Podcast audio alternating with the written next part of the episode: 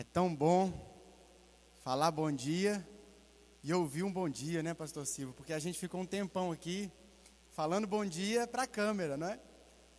E estou muito feliz porque aos poucos as coisas vão voltando e hoje eu já posso pregar não apenas para a câmera. Eu amo você que está em casa. Eu amo pregar para você aí na sua casa. Mas o que a gente quer mesmo é ver cada um dos irmãos aqui, todos nós juntos, reunidos, buscando, adorando e conhecendo cada vez mais o nosso Deus. Abra comigo a sua Bíblia em Mateus capítulo 13.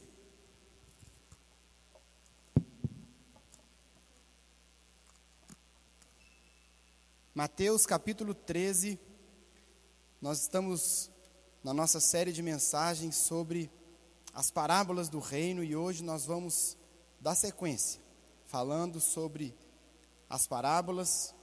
Então eu te convido a abrir comigo lá no Evangelho de Mateus, no capítulo 13, nós vamos ler os versos 44 até o 46.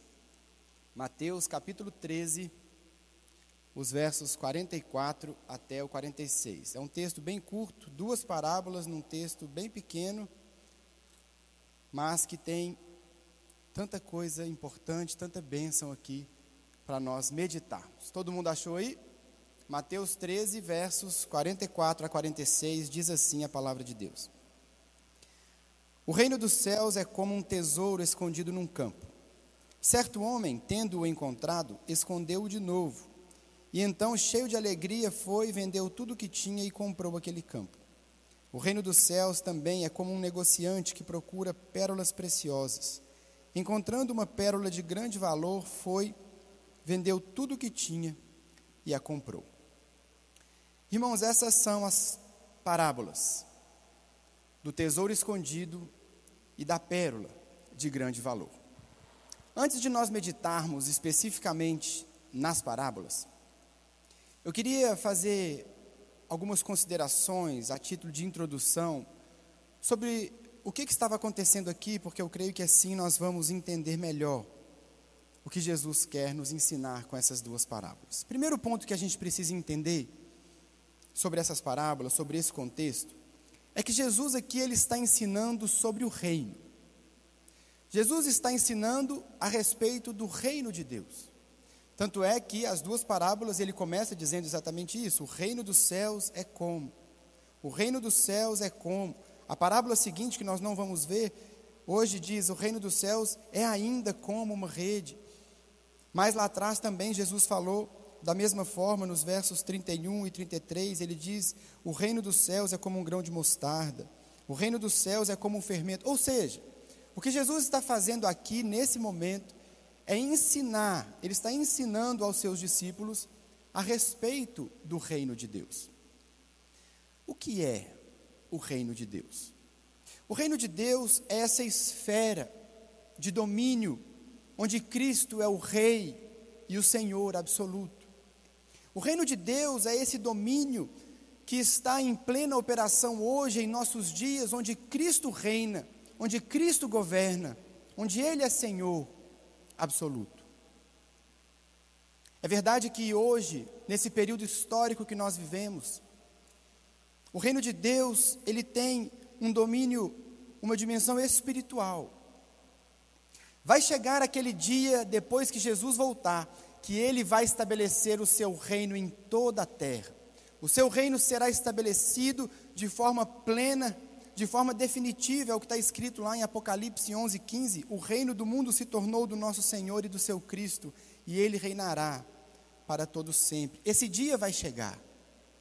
Mas hoje, o reino de Deus tem essa dimensão espiritual, e ele é composto por todos aqueles que o aceitam como seu Senhor, como seu Rei e como seu Salvador. Por isso, se você um dia aceitou esse convite, se você aceitou o sacrifício de Cristo no seu lugar, pagando a punição pelos seus pecados, e você fez dele o rei sobre a sua vida, você é um cidadão do reino. Você faz parte do reino de Deus. Acontece, irmãos, que fazer parte de um reino implica muitas coisas. Fazer parte de um reino traz impactos para a sua vida, traz impactos para a sua caminhada. Você não pode simplesmente sair de um reino e entrar em outro reino de qualquer maneira. A Bíblia diz que nós estávamos num reino, e a Bíblia chama esse reino de império das trevas.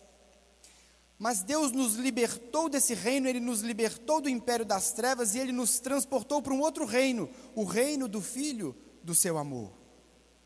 Portanto, nós não podemos imaginar que nós vamos sair de um reino como o que nós vivíamos antes, o império das trevas, e vamos entrar no reino do Filho do seu amor de qualquer jeito. Porque o novo reino tem suas regras, o novo reino tem seus princípios, o novo reino tem seus valores, o novo reino tem um estilo de vida próprio. Você não pode simplesmente continuar como você vivia no reino anterior.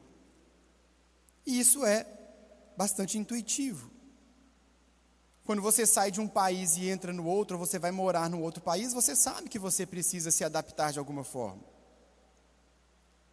Da mesma forma acontece com o reino de Deus.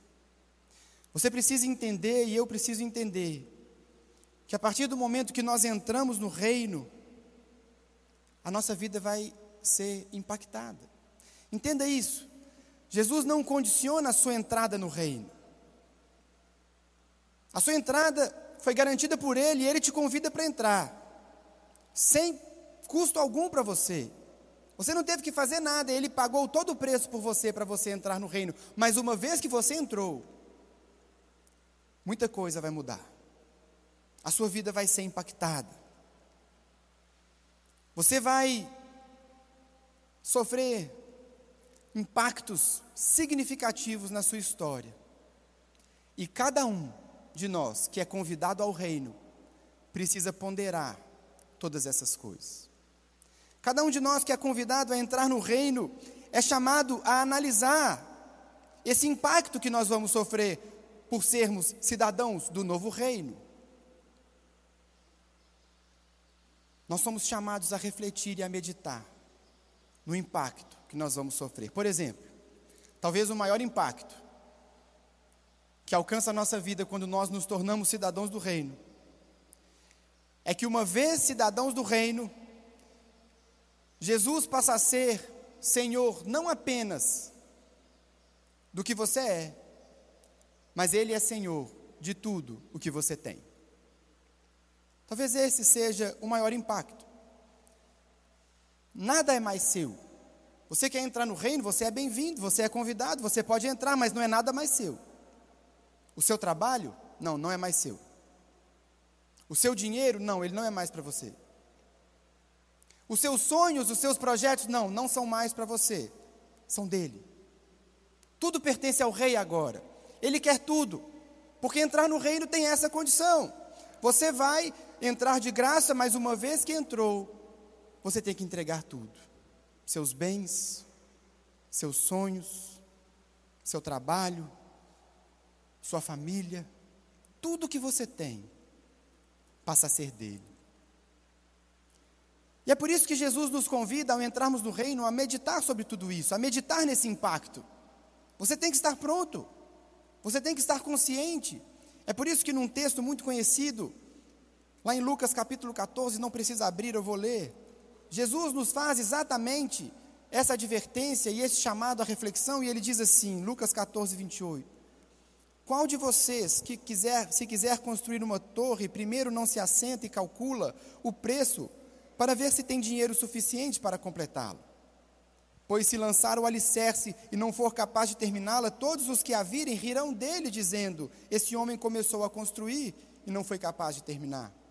Ou qual é o rei que, pretendendo sair à guerra contra outro rei, primeiro não se assenta e pensa se com dez mil homens é capaz de enfrentar aquele que vem contra ele com vinte mil?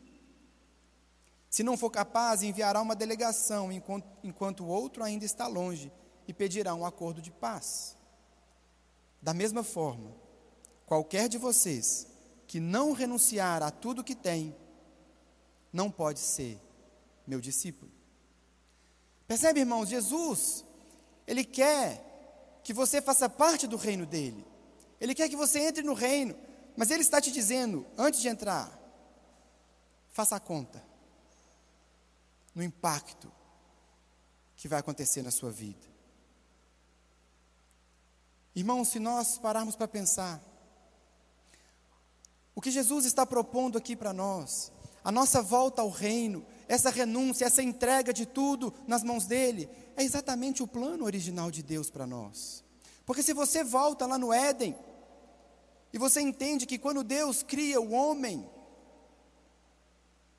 Deus criou o homem para andar numa relação, sim, de intimidade, de amizade, mas também de dependência e de submissão a Deus. Lá no reino, quando Deus o criou, quando Deus colocou o homem, o homem tinha essa consciência que tudo era de Deus. E o que é que, o, o que, é que Adão fez? E o que é que nós fizemos em Adão? E também é algo que nós fazemos na nossa vida. Adão decidiu se rebelar houve uma rebelião no reino. Em certo momento, Adão e Eva disseram: Não, nós não queremos mais nos submeter. A partir de agora, nós queremos andar da nossa própria maneira.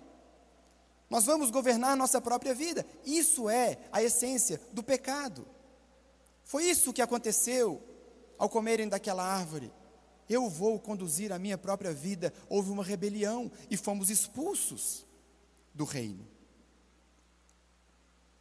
Portanto, quando Jesus nos convida para voltar, e ele diz: Você pode voltar, eu paguei o preço, porque a rebelião de vocês tem uma sentença, a rebelião de vocês tem que ser punida. E Jesus voluntariamente se colocou no nosso lugar e cumpriu, a pena foi cumprida nele. Portanto, quando Deus olha para nós que estamos em Cristo, Ele não vê mais a nossa rebelião, Ele vê que o preço já foi pago. Então Ele diz: pode voltar, pode voltar para o reino, você pode fazer parte do reino de novo mas do jeito que eu sonhei no início. Tem que entregar tudo. O reino é assim. Não pode ter rebelião. Não pode ser do seu jeito, porque existe um reino e existe um rei. E esse rei, ele é absoluto. Ele reina sobre todas as coisas. Percebe, irmãos? É disso que se trata o reino de Deus. É essa submissão voluntária, é essa entrega a Ele. Essa decisão de consagrar tudo a Ele, de abrir mão de tudo. Porque é assim que o reino funciona. É curioso que, hoje em dia, muitas igrejas pregam uma mensagem completamente contrária a isso que Jesus está dizendo e que nós estamos meditando aqui. São igrejas que pregam o contrário. Não, você entrar para o reino significa que os seus sonhos vão se realizar, que você vai ter muito mais patrimônio para você, que a vida vai ser muito mais do seu jeito. Mas não é isso que a Bíblia ensina. A Bíblia ensina que se você quer voltar para o reino, vai ser do jeito dele. O que essas igrejas estão pregando aí é um reino onde o rei sou eu. E Deus vai me atender. Mas esse não é o reino de Deus. No reino de Deus, tudo gira em torno do rei. Tudo gira para a glória dele. Fomos criados para o louvor da glória dele. Deus nos convida a fazer parte disso mas é do jeito dele. Portanto, irmãos, é nesse ambiente, é diante dessa realidade, que Jesus está pregando essas parábolas. Jesus está contando para os discípulos, e ele está explicando a respeito do reino, e ele está dizendo exatamente essas palavras que nós lemos aqui: olha, venham para o reino, o reino chegou, arrependam-se, creiam no Evangelho, porque o reino de Deus está próximo. Essa era a mensagem de Jesus, mas ele dizia: renuncie, tome a sua cruz e siga-me. Hoje, ao redor do mundo, nós temos muitos irmãos que experimentam isso de forma muito literal. Eles entregam a sua vida a Jesus e eles perdem emprego, eles perdem bens, eles perdem a segurança, eles perdem o conforto, alguns perdem a família. Eles experimentam isso. Da mesma forma, os ouvintes de Jesus, para quem ele está dizendo essa palavra, também experimentavam isso, também abriam mão de tudo, também abriam mão de uma cultura, de uma história, para segui-lo. E eles estavam conscientes disso, tomaram essa decisão de modo consciente. E é aqui que eu entro nas parábolas que nós lemos, porque aqui, quando Jesus conta a parábola do tesouro escondido e da pérola de grande valor, Jesus está se referindo aos seus discípulos, aqueles que renunciaram tudo, aqueles que entregaram tudo, e Jesus vai responder uma pergunta muito específica que os seus discípulos faziam e que provavelmente você já fez um dia. E a pergunta é: vale a pena? Vale o custo? Vale a pena sofrer esse impacto? Se você observar aqui, Jesus, ele está contando essas parábolas não para a multidão, ele está contando essa parábola para os seus discípulos. Porque lá atrás, no versículo 10, os seus discípulos se aproximam dele e, e, e perguntam: Jesus, por que, que o senhor está falando em parábolas? Jesus começa então a explicar o motivo dele pregar em parábolas e começa a contar outras parábolas específicas como essas para os discípulos, não é para a multidão, para aqueles, apenas para aqueles que renunciaram tudo, para aqueles que abriram mão de tudo, para essas pessoas Jesus conta essa parábola. Para aquelas pessoas que diziam como Pedro em Mateus capítulo 19, Jesus, nós deixamos tudo para seguir-te. O que será de nós? O que será de nós? Será que vale a pena? Eu ouvi essa pergunta quando eu me converti, eu ouvia muito essa pergunta, talvez você também. Eu me converti com 18 anos, no auge da bagunça, no auge das festas. E a pergunta que eu mais ouvi era essa: você vai abrir mão de tudo? Você vai renunciar a tudo que nós estamos vivendo? Você vai renunciar a tudo que nós estamos passando? Você vai renunciar à sua juventude? Vale a pena? Então Jesus, através dessas duas parábolas, ele vai responder essa pergunta: Vale a pena? Vale a pena abrir mão de tudo? Vale a pena renunciar tudo? Vale a pena entregar tudo para entrar no reino? E como nós vamos ver, Jesus vai dizer que sim, vale a pena, vale muito a pena, vale qualquer sacrifício, vale qualquer perda, e é isso que ele vai nos mostrar nessas duas parábolas. Jesus contou duas parábolas que se complementam aqui, por isso nós vamos estudar as duas juntas. Essas parábolas, elas têm princípios que juntos eles nos ensinam tantas coisas a respeito do reino e a respeito dessa pergunta, se vale a pena. Uma parábola complementa a outra. E há tantas pérolas, tantas preciosidades aqui que nós precisamos aprender. Antes de trazer algumas meditações, eu vou contextualizar as duas parábolas, porque aos ouvidos dos ouvintes de Jesus, existia todo um contexto que é diferente da nossa realidade. Então eu vou contextualizar e em seguida eu faço algumas aplicações práticas para a nossa vida. Em primeiro lugar, então Jesus contou a parábola do tesouro escondido. Ela, ela é pequenininha, apenas um versículo, eu vou ler novamente então. Versículo 44. O reino dos céus é como um tesouro escondido num campo. Certo homem, tendo-o encontrado, escondeu-o de novo, e então, cheio de alegria, foi, vendeu tudo o que tinha e comprou aquele campo. Irmãos, encontrar um tesouro perdido não é algo comum nos nossos dias. Eu nunca encontrei um tesouro perdido, e eu acredito que você também não. E não tenho a menor expectativa de encontrar. Principalmente porque eu moro em apartamento. Então, eu acho que eu não vou encontrar nada enterrado lá em casa, a não ser que eu vasculhe lá os vasinhos de planta e eu acho alguma coisa que meus meninos esconderam. Pode ser. Mas fora isso, eu não tenho expectativa de encontrar um tesouro enterrado. Não é comum nos nossos dias, mas naquela época era relativamente comum. Pelo menos era bem mais comum do que encontrar um tesouro escondido nos nossos dias. Porque naquela época, as pessoas não tinham onde guardar coisas de muito valor. Naquela época não existia cofre. Naquela época não existiam bancos como nós temos hoje.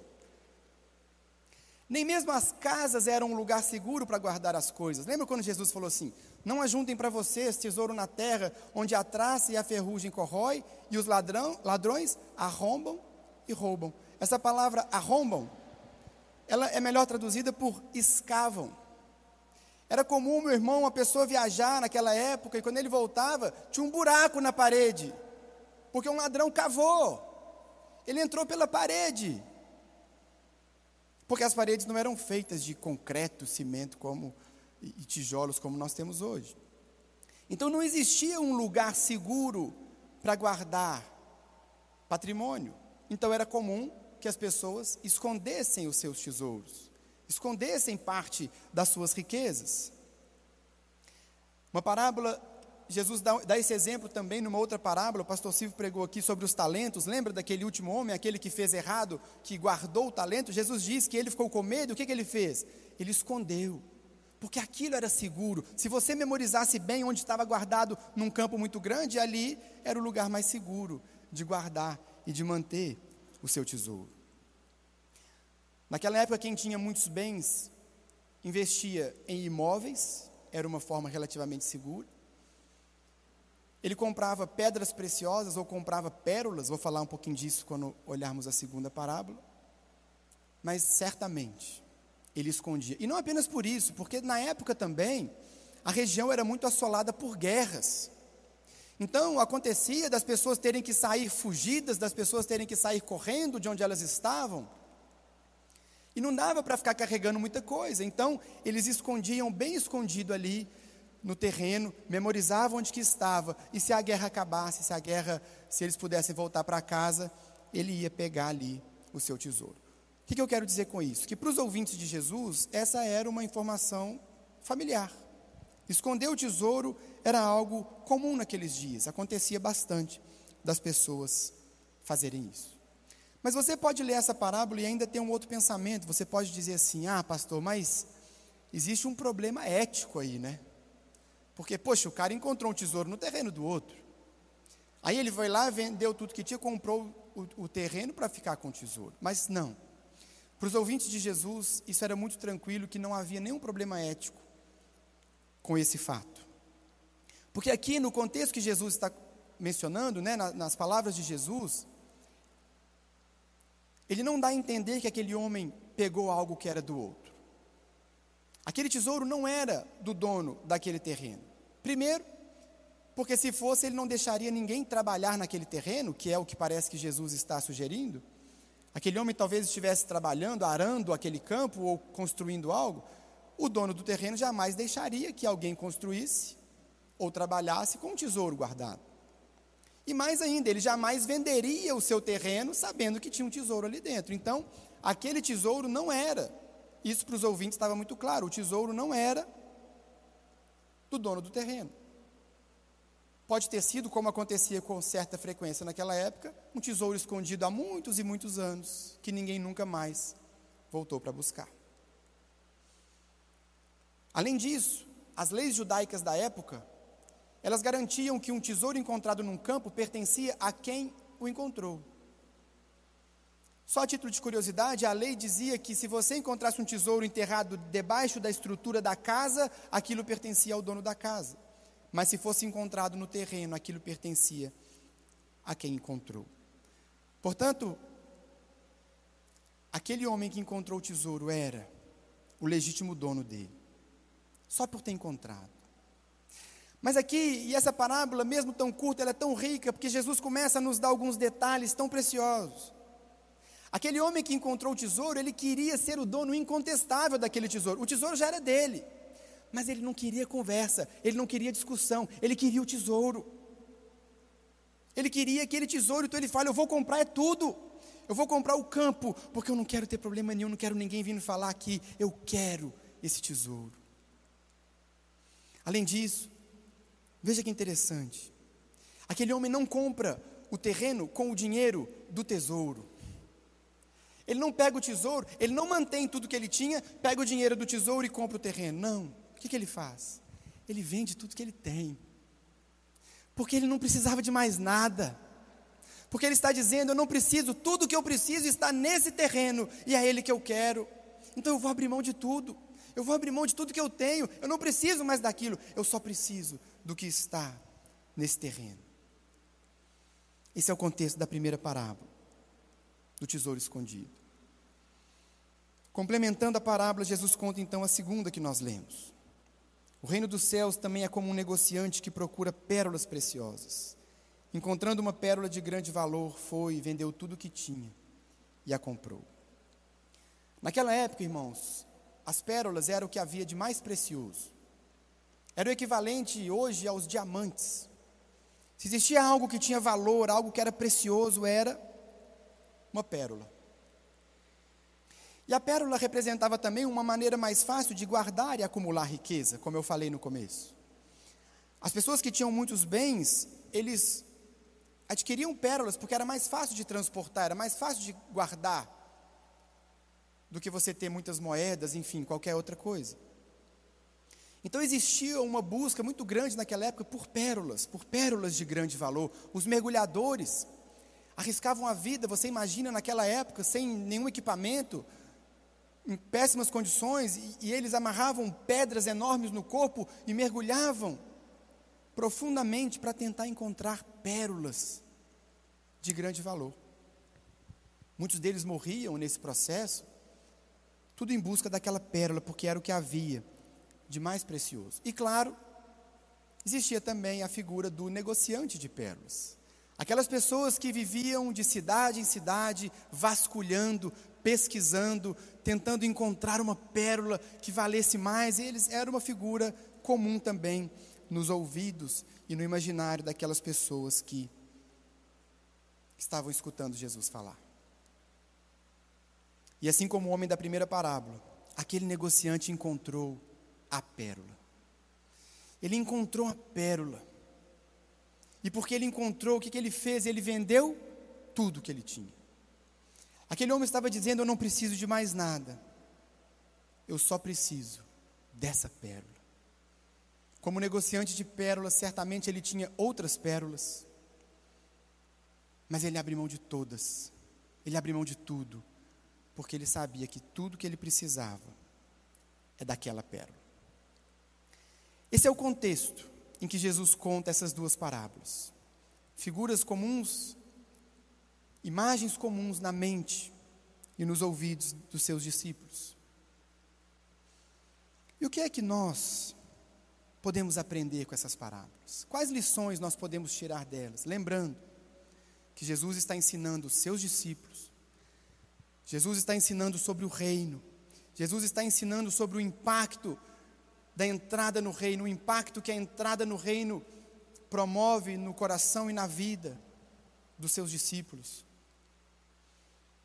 Tendo em mente todo esse contexto, o que é que nós aprendemos aqui com a parábola do tesouro escondido e da pérola de grande valor? Em primeiro lugar, a primeira lição que nós tiramos aqui é que a decisão pelo reino é uma decisão radical e consciente de abrir mão de tudo em troca do reino.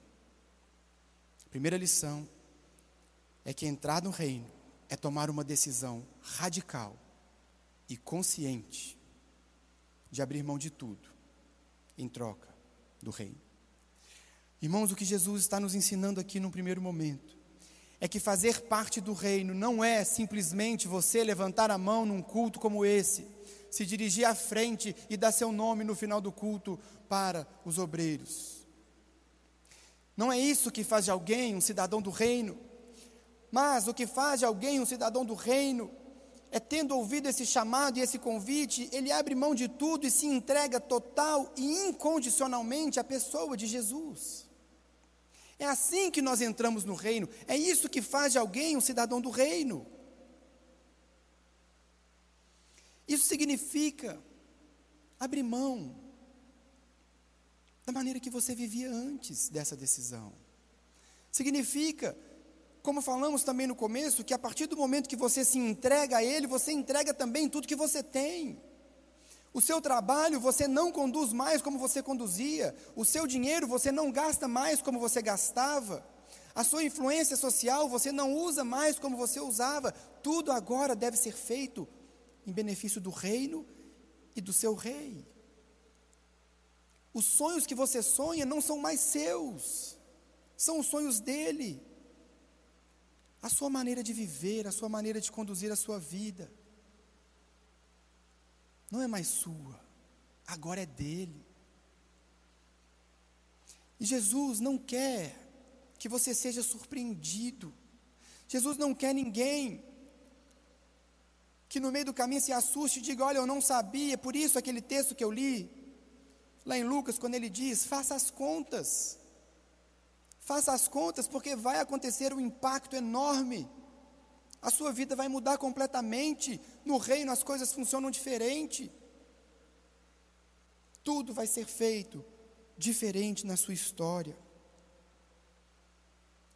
Portanto, se você aceita esse convite de entrar no reino, essa decisão, ela é radical e ela é consciente. Consciente. Você tem que saber o que você está fazendo, você tem que saber onde você está pisando. Jesus disse lá em Lucas capítulo 9: Ninguém que põe a mão no arado e olha para trás é apto para o reino de Deus. Não, se você tomou a decisão, é daqui para frente. Essa é a primeira lição. Entregar a sua vida a Cristo, fazer dele o seu Senhor, não pode ser uma decisão que você toma no momento de emoção, no momento que você é sensibilizado.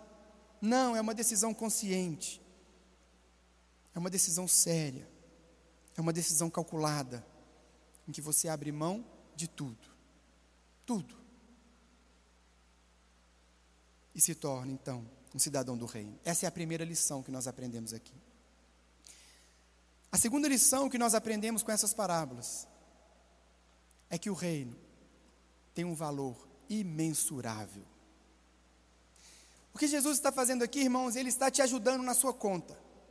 Se no primeiro momento ele disse, faça as contas, calcule o impacto, calcule o que vai acontecer na sua vida.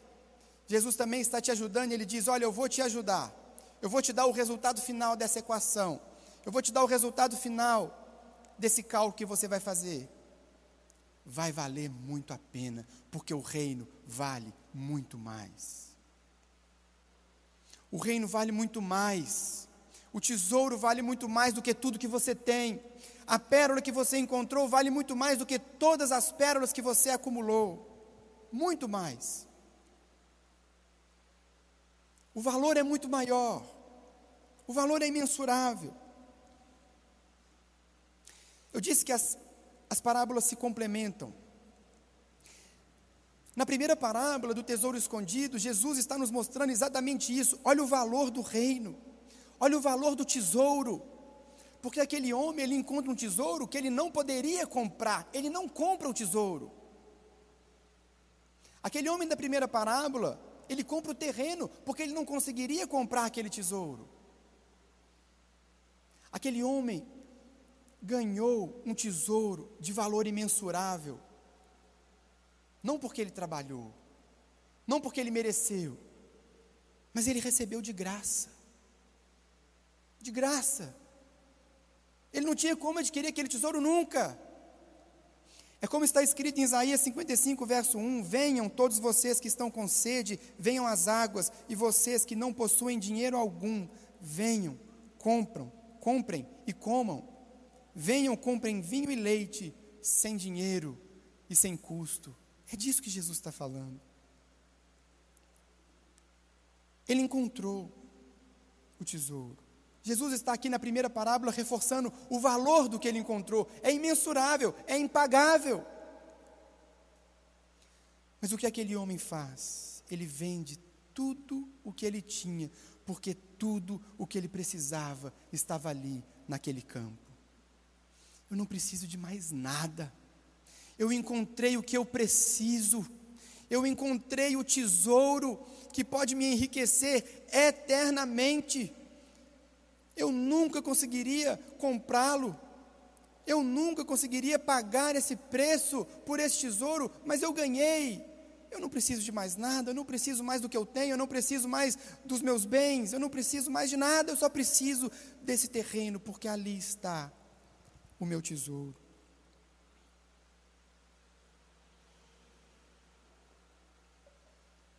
Enquanto na primeira parábola, o foco é o valor do reino, imensurável, impagável.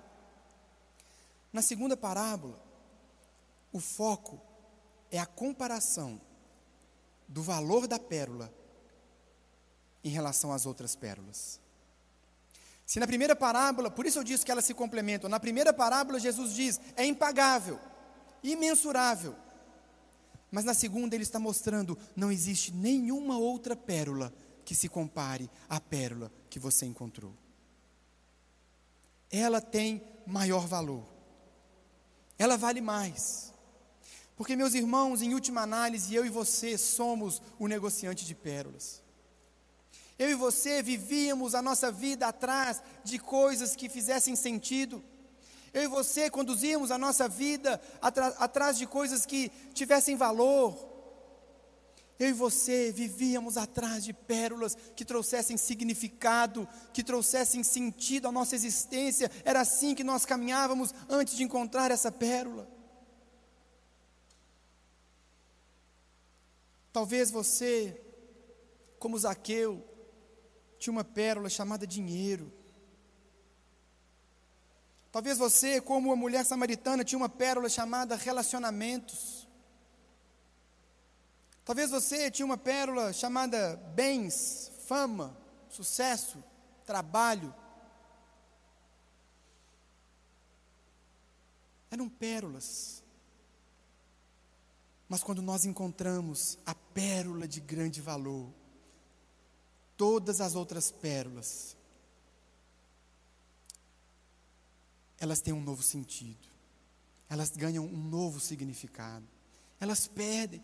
Talvez você era uma pessoa que colocava toda a razão e sentido da sua vida no seu trabalho. Talvez para você o que significava mesmo, o que importava era o seu dinheiro. Zaqueu, quando ele encontrou essa pérola, ele abriu mão da pérola dinheiro. Ele diz: Jesus, eu vou devolver para quem eu roubei, quatro vezes mais. Eu não quero mais isso, eu não preciso mais disso, porque eu encontrei o que de fato traz sentido à minha vida. É isso que Jesus está nos mostrando na segunda parábola. Todas as pérolas que você acumulou na sua vida, meu irmão, tudo aquilo que você foi acumulando, tudo aquilo que você foi guardando, quando você encontra essa pérola, ah, você entende que essa é que traz sentido, essa é que traz significado, essa é que traz valor, essa é que vale a pena, eu não preciso mais das outras. Quando nós encontramos a pérola como negociante da parábola, nós percebemos o que realmente vale, o que realmente importa. Só essa pérola pode nos satisfazer, só essa pérola traz sentido à nossa caminhada. Essa é a segunda lição das parábolas. O reino tem um valor imensurável, incomparável. Há também uma terceira lição que nós aprendemos aqui com essas parábolas. E a terceira lição é: renunciar tudo pelo reino é motivo de grande alegria. Jesus está respondendo, lembra a pergunta dos discípulos? Vale a pena? Vai valer a pena abrir mão de tudo. Jesus está nos mostrando aqui na parábola que essa não é uma decisão que você faz triste, essa não é uma decisão pesada, porque o homem da parábola, da primeira ele diz: certo homem, tendo-o encontrado, escondeu-o de novo, e então, cheio de alegria, ele vendeu tudo, cheio de alegria. Não há tristeza nessa decisão, não há peso nessa decisão. É por isso, meus irmãos, que Jesus convida você a fazer a conta. Porque se você calcular, você vai perceber que essa é a melhor decisão que você pode tomar na sua vida. Se você fizer a conta, você vai perceber que abrir mão de tudo é algo que você faz com alegria, é algo que enche o seu coração de alegria. Porque o tesouro e a pérola são o fim da nossa busca. O fim da nossa busca. O fim da angústia do coração. O fim daquele vazio. O fim daquela necessidade de adquirir pérolas atrás de pérolas. De viajar de cidade após cidade procurando pérolas novas e valiosas. Nós encontramos a pérola que excede em muito o valor de todas as outras. Em João capítulo 15, verso 11, Jesus disse: Eu tenho lhes dito essas palavras para que a minha alegria esteja em vocês e a alegria de vocês seja completa. Irmãos, abrir mão de tudo, abrir mão de tudo pelo reino, não é algo que te pesa, não é algo que te dói, é algo que te alegra, porque você entendeu o valor da sua pérola, porque você entendeu o valor do seu tesouro. Quem entende esse valor, toma essa decisão com alegria. Toma essa decisão com alegria. Essa é a decisão mais sábia, mais sábia que qualquer ser humano pode tomar. Abrir mão de tudo por essa pérola. Vender tudo que tem por esse tesouro. Lembra da pergunta de Pedro que eu mencionei lá atrás? Pedro perguntou para Jesus: Jesus, nós deixamos tudo para seguir-te. O que será de nós? Agora eu trago para vocês a resposta. Jesus respondeu: Todos os que tiverem deixado, todos os que tiverem deixado casas, irmãos, irmãs, pai, mãe, filhos ou campos, por minha causa, receberão cem vezes mais e herdarão a vida eterna. Faça as contas, vale a pena. O que Jesus está propondo para nós o que essa parábola está nos ensinando, meus irmãos, é que Jesus nos propõe uma troca. Tudo aquilo que você tem e que você é, por tudo aquilo que Ele é. Porque Ele se entregou por você, foi isso que Ele fez por você na cruz, Ele tomou o seu lugar. Entregue tudo a Ele, consagre tudo a Ele, deixe tudo nas mãos dEle, abra mão de tudo. Porque essa conta vai valer a pena. Você pode, meu irmão, minha irmã, com muita segurança trocar todas as suas pérolas, todas as pérolas que você carregou, tudo aquilo que era precioso, tudo aquilo que tinha valor, tudo aquilo que para você era tão importante, você pode trocar tudo por essa única pérola de grande valor. Pode até ser, meu irmão, que quando você fizer essa troca, Pode ser que Jesus deixe você continuar cuidando das suas coisas. Pode ser que Jesus deixe você continuar cuidando do seu dinheiro. Pode ser que Jesus deixe você continuar com os sonhos que você tinha. Mas pode ser que não. Lembra do jovem rico? Jesus disse: Vende tudo e dá aos pobres. Essa pérola não vai ser mais sua. Mas pode ser que Jesus te permita continuar sendo o mordomo, o administrador de tudo aquilo que você tem. O importante aqui não é isso, meu irmão. O importante é você entender que a partir da sua entrada no reino, tudo agora é dele. Nada é mais seu. Não te pertence mais. Não é você que cuida, não é você que escolhe, não é você que administra, é ele. Porque agora tudo é dele. Mas irmãos, aí que entra Aí que entra a beleza, a graça do Evangelho. Apenas quando você entregar tudo a Ele, apenas quando você colocar as suas pérolas nas mãos dEle, é que você vai entender qual o valor real de tudo isso. Que você vai entender que essas coisas, elas só têm o seu valor se estiverem nas mãos dEle. Meu irmão, você só vai encontrar sentido no seu trabalho se você entender que o seu trabalho não é para você, é para o reino. Você só vai encontrar sentido no seu casamento se você entender que você agora tem que tratar a sua esposa, os seus filhos, do jeito dele e para a glória dele. Você só vai encontrar sentido para a sua vida se você colocar os seus sonhos e os seus projetos nas mãos dele e viver e sonhar os sonhos dele para você. É só nesse momento de entrega que você vai entender e que sua vida vai fazer sentido. Porque agora você tem um tesouro e uma pérola que realmente vale.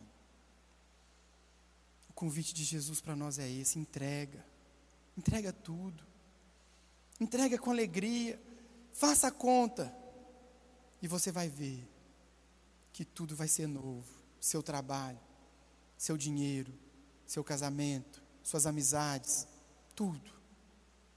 Ele vai fazer novo. E tudo vai fazer sentido para você. E a última lição que nós tiramos aqui, para nós encerrarmos. A última lição que nós tiramos dessas parábolas. E de propósito eu deixei para o final. É essa compreensão de que o tesouro é Jesus. A pérola é Jesus.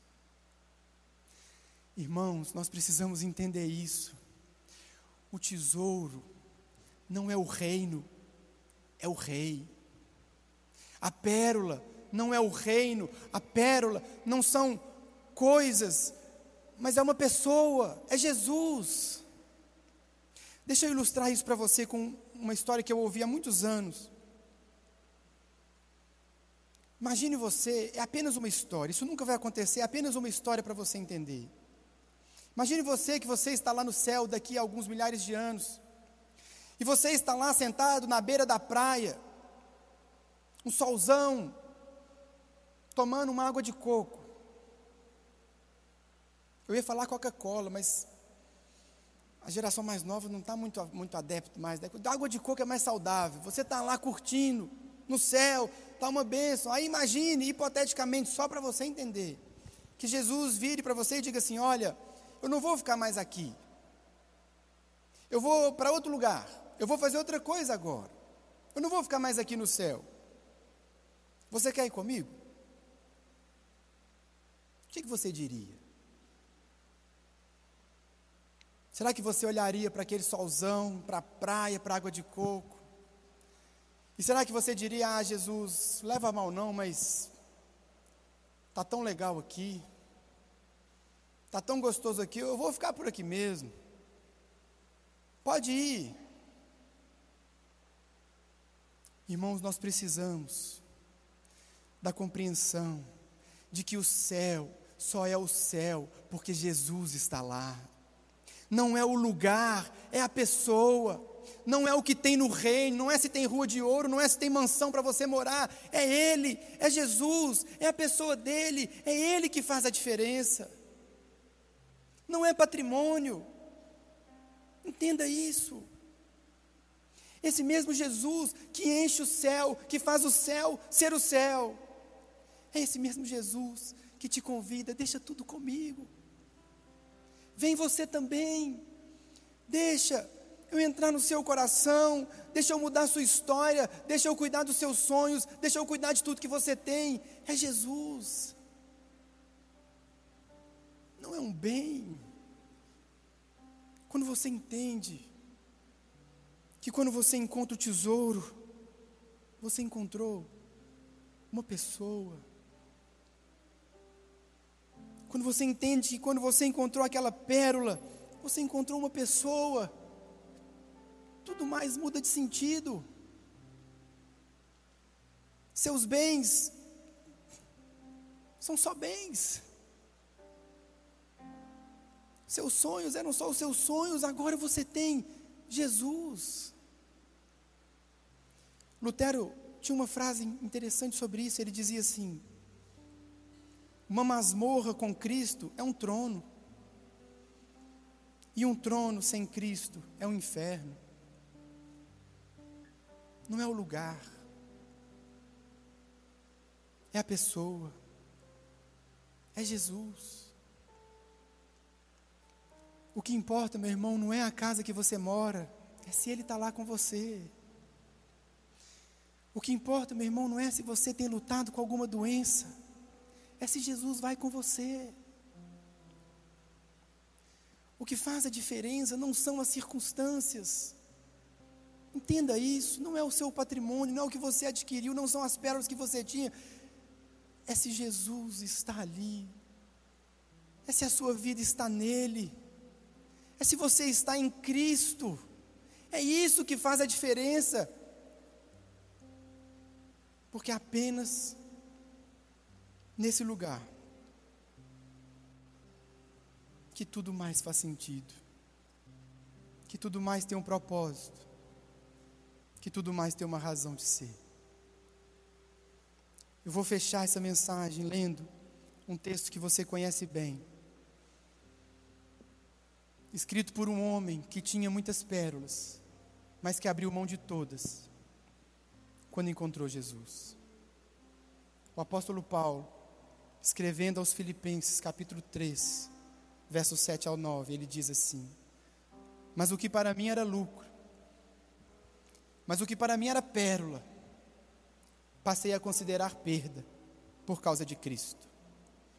Mais do que isso, considero tudo como perda, comparado com a suprema grandeza do conhecimento de Cristo Jesus, meu Senhor, por cuja causa eu perdi todas as coisas. Eu as considero como esterco para poder ganhar a Cristo e ser encontrado nele, não tendo a minha própria justiça que procede da lei, mas a que vem mediante a fé em Cristo, a justiça que procede de Deus e se baseia na fé. Eu considero tudo como perda, porque eu encontrei a pérola. Fique de pé no seu lugar. Meu irmão, eu não conheço profundamente a sua história. Eu não sei em que estágio da sua caminhada você está. Mas eu queria te convidar nessa manhã, você que está aqui, você que está em casa, a fazer esse cálculo. O que Jesus está te propondo aqui hoje, meu irmão, precisamos nem pensar duas vezes. Vai ter impacto sim. Vai mudar sim. Vai mudar seu relacionamento, vai mudar a sua maneira de tratar sua esposa, vai mudar a sua maneira de cuidar dos seus filhos, vai mudar a maneira que você gasta o seu dinheiro, vai mudar os sonhos que você, vai mudar tudo. Mas você vai encontrar um único que pode preencher o vazio que existe no seu coração. Se essa é a sua decisão aqui, se essa é a sua decisão em casa, nos deixe saber. Fale conosco. Entre em contato. Nós queremos te ajudar nessa caminhada. Feche os olhos comigo, vamos orar. Senhor Jesus, nós te agradecemos, ó Deus, porque sem merecermos,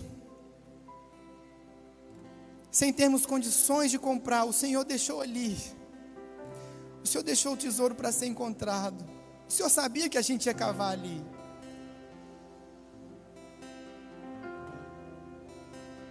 Te agradecemos porque esse tesouro, ele é muito mais do que nós merecemos, ele é muito mais do que nós podemos, mas o Senhor graciosamente nos dá. Obrigado porque intencionalmente o Senhor deixou ali aquela pérola, sabendo que a gente estaria ali naquele dia, naquela hora. Sabendo que a gente ia reconhecer o valor. Abra os nossos olhos nessa manhã. Abra o nosso coração. Nos ajuda nessa conta. Mas nós dizemos ao Senhor que nós fazemos essa troca.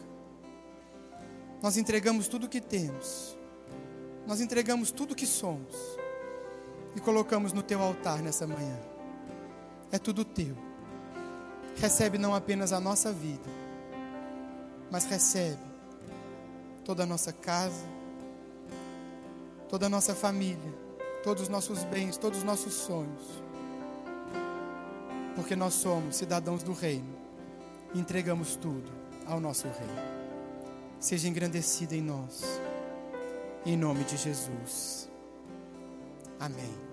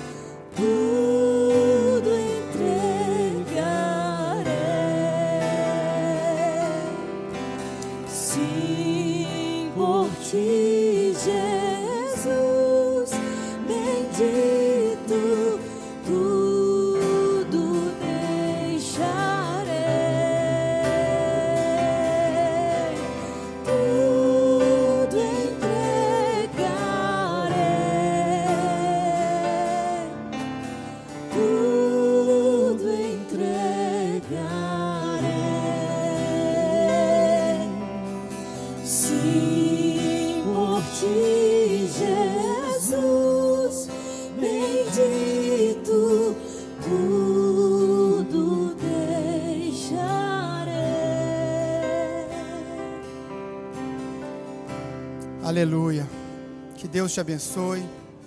Que você vá na graça, na paz do Senhor e na alegria de quem encontrou um tesouro e uma pérola de grande valor. Deus abençoe você, Deus abençoe você que está em casa, em nome de Jesus.